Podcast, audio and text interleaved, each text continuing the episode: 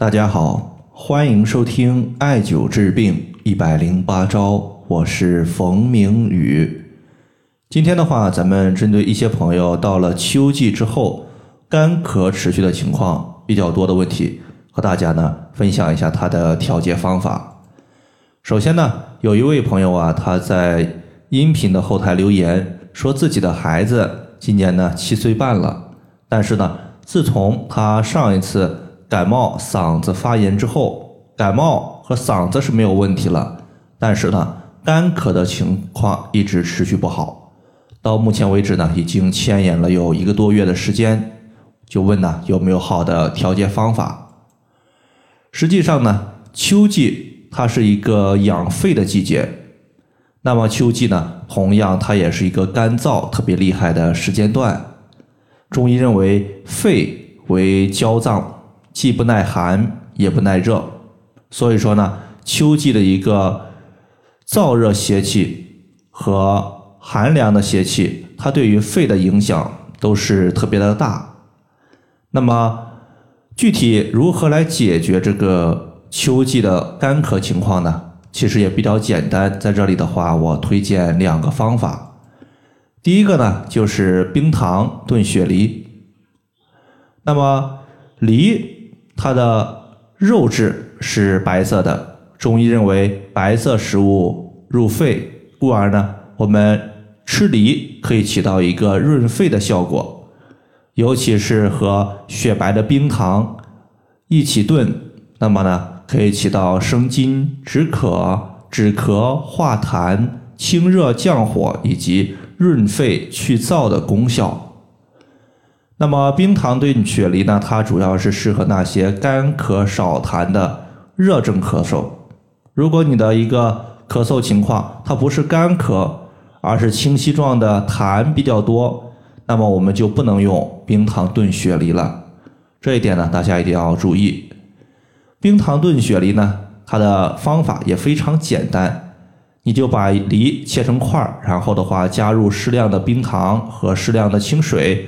直接先用大火煮开，然后的话再转为小火煮五分钟左右就可以了。那么第二个呢，我们就是要通过经络穴位来进行调节。那么在调的过程中呢，咱们要注意两个情况。第一个就是干咳，它呢一般和肺有关系，并且呢干，它也说明它的肺阴阳失衡。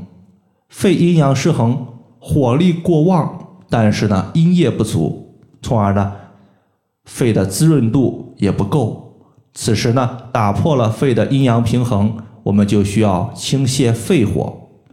清泻肺火，这里我们需要用到一个穴位，叫做鱼际穴。鱼际穴它是肺经的营穴，中医认为营主身热，那么身为肺经营穴的鱼际穴。可以调节肺热所导致的一些肺系病症，其中呢，干咳就在其中的调节范围之内。那么鱼际穴在哪个位置呢？它在我们的大拇指下方有一块肌肉，肌肉内部它有一块骨头叫做第一掌骨，在这块掌骨的二分之一位置外侧的边缘，就是我们要找的鱼际穴的所在。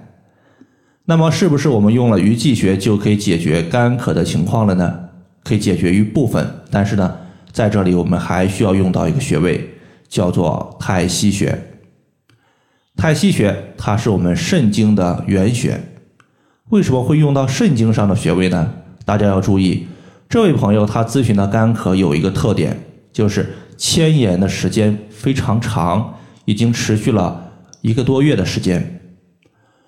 我们都知道，一个病症的出现，如果它牵延的时间比较久，会出现一个问题，叫做母病及子。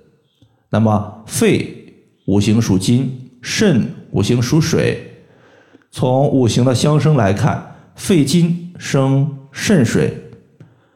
所以说呢，当肺金出现问题的时候，那么肾水呢，它同样也会受到一定的伤害。所以说呢，肺金。出现了干咳，那么肾水它也同样会出现一定程度的亏虚。所以说，我们标本兼治，一方面清肺火，另外一方面滋养肾水。滋养肾水，肾它是五行属水的，所以呢，我们也称之为水脏。再加上肾乃先天之本，故而呢，肾水它是全身阴液的根本。那么，既然肺的阴液不足，导致肺火过旺，从而出现咳嗽的情况，此时呢，我们艾灸肾经的原穴太溪穴，可以促进肾的原动力生发，促进肾的阴液滋生，从而呢，平衡肺的阴阳，消灭肺火，滋养我们的肾水。那么太溪穴具体在哪个位置呢？它在我们足内踝尖和脚后跟连线的二分之一处。那么内踝尖儿其实就是我们小腿的内踝，它的最高点就是内踝尖儿的所在。好了，以上的话就是针对我们干咳的情况，我们用冰糖炖雪梨以及鱼际穴和太溪穴来对抗这个问题的调节方法。就简单和大家分享这么多。